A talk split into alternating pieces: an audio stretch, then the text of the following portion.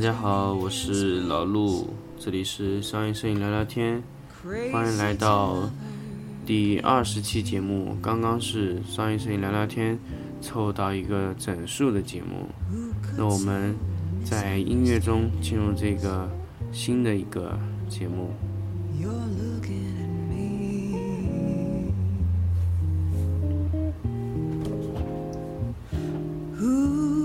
So sure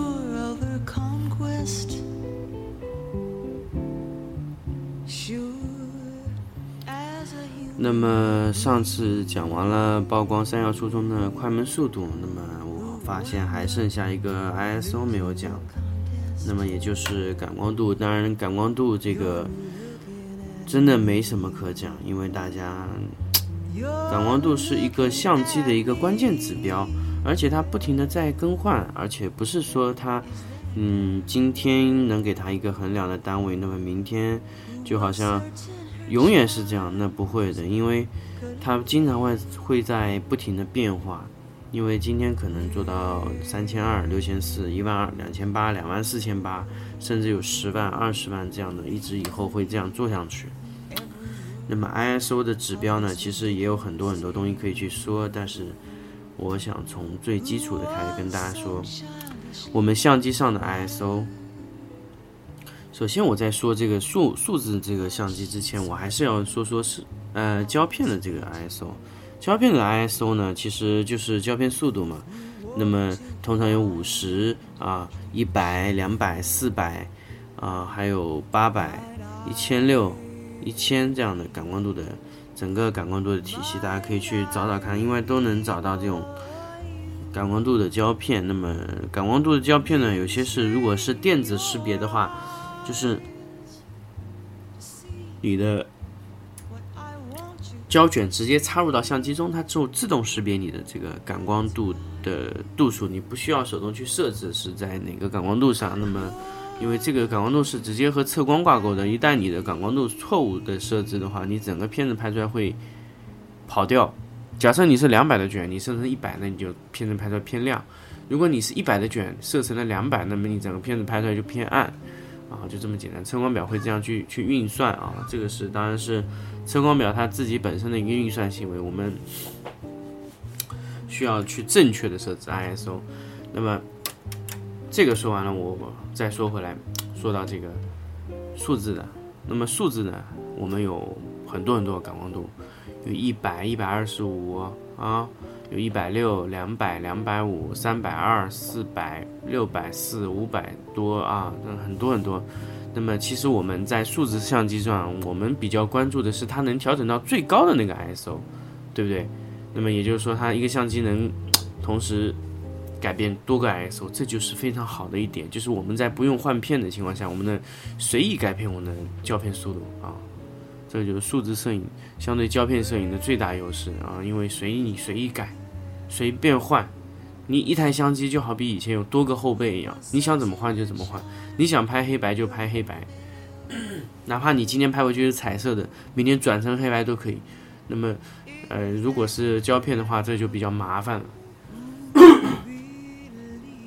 那么，好，说完这些呢，说完这些最最基本的东西呢，我们进进入到 ISO 的呃第一个环节，就是 ISO 和噪点直接挂钩。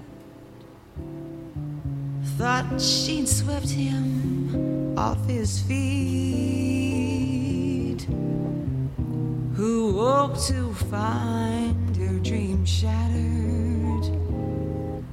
Might I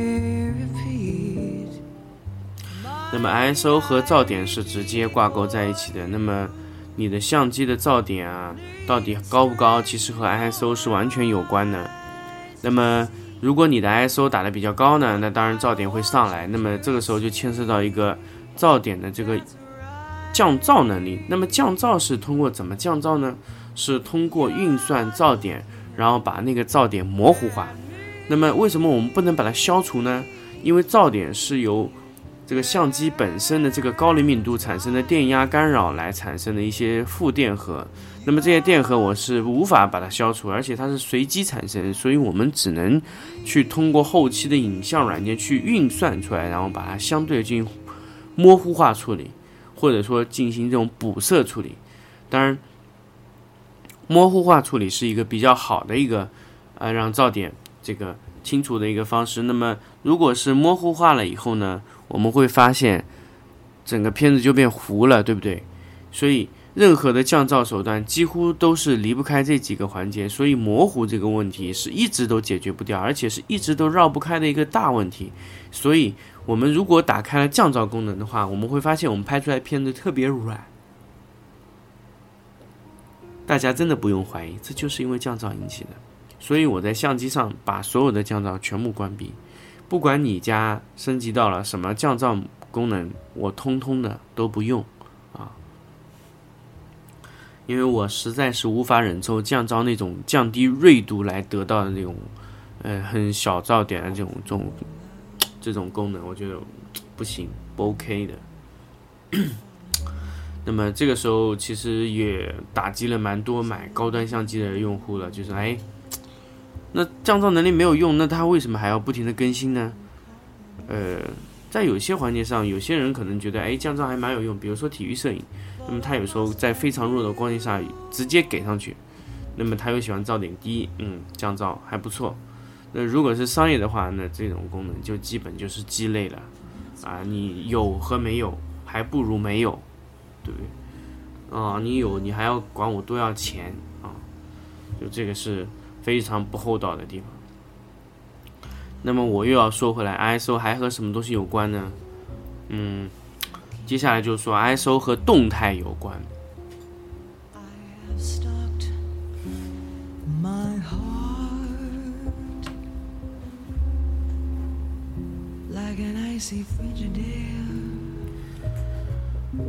动态怎么会和动态有关呢？就是我不知道大家有没有这个概念啊？就是 ISO 在低低。低的这个功率下面啊，就低低感光度的下面啊，我们拍摄的时候，我们会发现，它对高高光的那个区域啊保留的特别细腻，但是它在对阴影区的保留上，它这个层次就不太丰富了啊啊啊！不在低低感嗯低感光度下，对于这种比较暗的这种地方，它层次保留的非常好，但是在高光的位置啊，它层次保留就相对差一点了。啊，刚才说反了，不好意思啊。那么这个主要的原因呢，就是动态图的位置啊，就是，呃，它的动态其实是在偏低的位置，那么就在低感光区域的那个动态啊，它了，嗯，得到了比较全。但是有时候我们会去，比如说我想一个片子拍的很亮的调子，那么我怎么样去，嗯，得到高光处的更多细节呢？那么，其实我是给大家一个建议，可以打高感啊，但是你的高感你又要保证它的噪点低，大家可以自己去想办法啊。噪点低又怎么去控制啊？那么在嗯后面的时间我会跟大家说怎么去控制噪点啊。那么刚才说到哪？说到那个我们在高感区的话啊，它在高光上的保留会比较好，所以我们有时候会使用那个高感加黑白摄影的时候。去拍摄那种高光位非常浓郁的剪影的这种图片啊，其实剪影更加适合用高感拍，为什么呢？因为剪影有很多高光区，那么那些高光区的保留往往是不适合用低感拍摄的。低感拍摄的话，你的高感高光区啊，你的层次会非常非常的不好，所以你用高感去拍摄高光区啊，去去拍那种剪影啊。会非常好，我想这个技术技巧可能大家之前都没有去想过，我不知道，呃，大家有没有这样去尝试过？至少我是尝试过的，就是你打到你的相机最高感的区域，你会发现，在高光位的层次保留的非常好，那么在低光位的层次呢，它就保留的非常差了。那么因为你的低光区域都是剪影，所以这个根本就不是问题。而且你后期的处理也会比较方便，因为你的低光区几乎都变成了黑色，所以这个比较好处理。你唯一要处理是什么问题呢？就是噪点。那么我刚才在前面的前面的时间也跟大家说过了，你的降噪绝对绝对是个渣的功能，但是我们又想去把它降噪，那怎么办呢？那么在接下来的时间，我就跟大家说说 ISO 和控噪能力。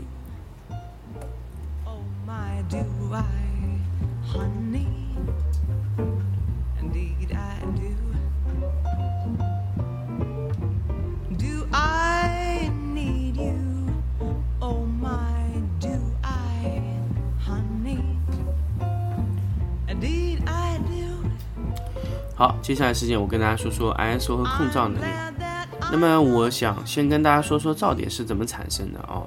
噪点呢，往往是由于你灵敏度过高的情况下，然后在某些位置会产生。那么在哪里会产生呢？高光区会产生噪点吗？不会，因为高光区太亮了，很难产生噪点。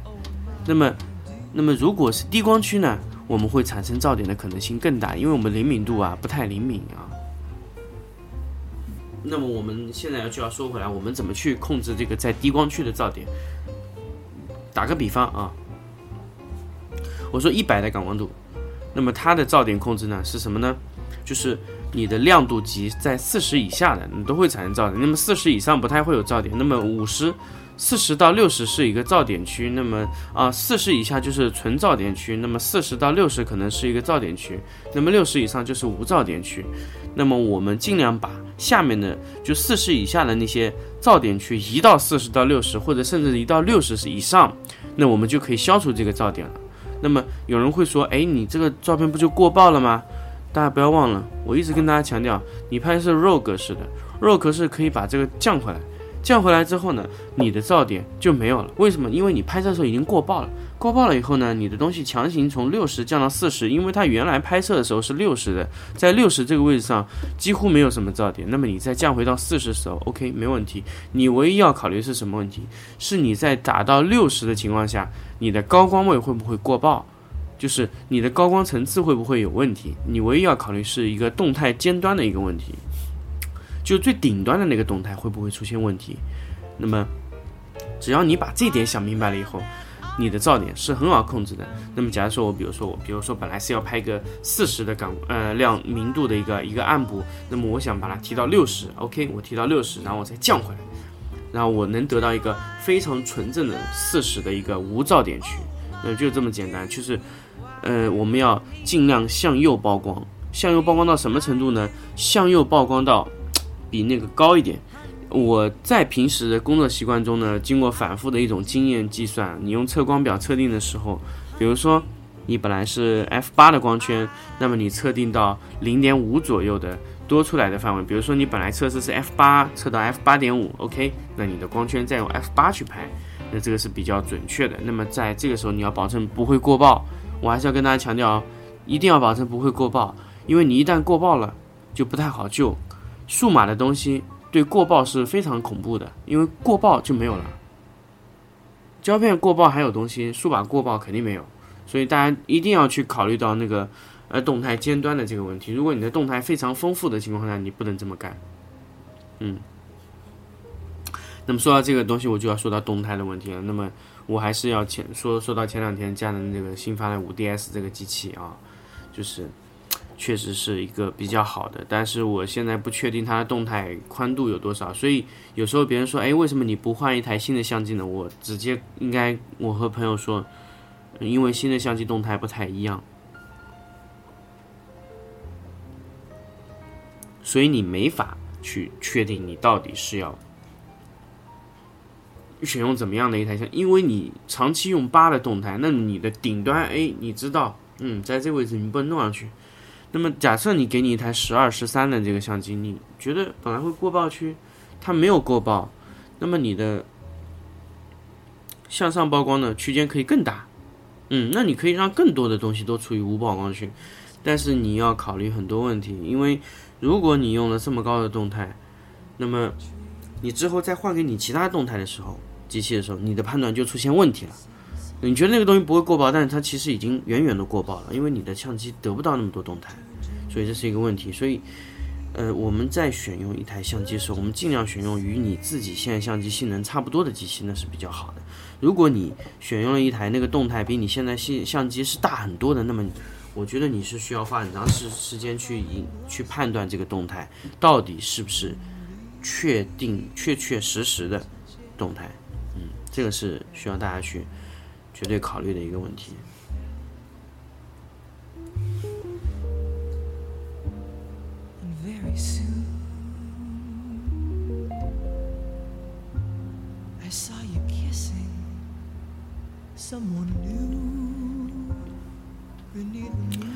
那么说了这么多呢，今天 ISO 呢其实也讲的差不多了。那么我现在还想不到有什么 ISO 可以其他讲的一个问题啊。那那么其实 ISO 就是曝光三要素中最后的一个环节，也就是说衣服里面最里层的一条内衣，那个它是曝光三要素的最后一道防线。第一道呢就是光圈，第二道是快门速度，第三道就是 ISO 了。ISO 是我们实在没有办法情况下去调整的，我们尽量把感光度调整在我们想要的范围，而不是随意的去根据亮度不同去调整。那么我们调整感光度，往往是由于我们光圈、快门都无法去给到一个更合适的一个东西的时候，我们才去动 ISO。所以大家一定要记住，ISO 是我们最后的一个堡垒，千万不要把它放在第一次调节，因为 ISO 我们通常会固定。所以，在我在刚刚说的这么多的环节上，这么多这么多的问题，我想大家应该现在不会随意的去调节 ISO 来得到曝光的这个三要素的一个组合的完整性啊。ISO，所以为什么在很多书上去不把 ISO 放到这个曝光三要素的调整的互异率范围里面？当然，它其实是可以参加互异率的，但是为什么大家都不把它放进来？那么我就刚才跟大家说到这么多点啊，都首先一个噪点，一个降噪，然后一个动态空间，啊，甚至有讲到一些这个向右曝光啊，向左曝光一个动态的问题啊，大家都都要记住，因为 ISO 真的不能随便动，所以我讲了这么多，就是只想给大家说，ISO 通常是我们在选定一个拍摄题材之后就已经选定了 ISO，因为我们要把数码相机当做胶片机来选用，而不是说真的。随便改变那肯定不行，所以我其实觉得碰到那些使用相机时候把 ISO 打到 Auto 的这个用户啊，我真的只能呵呵啊，因为实在是无话可说。ISO 怎么能打到 Auto 呢？ISO 最起码你得固定啊，所以因为你不同的 ISO，你的动态范围是完全不同的哦，而且你的 ISO 越高，动态会越短，大家要一定要记住这个东西。你在五十或者一百的情况下，你的动态可以达到十二点五，但不不意味着你 ISO 达到了一千、两千、五千、六千多的时候，你的动态还是十二点五，那是不可能的，会只会越来越短，而且缩短的频率一般是百分之八十，就是你到最后应该只有百分之八十的动态了，这个大家要记住。好，说了这么多 ISO，也就说到这里吧。那么在这个节目中，第二十期节目中呢，已经把曝光三要素的三个要素都说完了。那么，我想大家也可以自己去琢磨琢磨啊，到底这些三要素是怎么样的一个组成，我们又应该怎么样去呃使用它啊？那么今天的节目呢，就说到这里了，我们下期节目再见。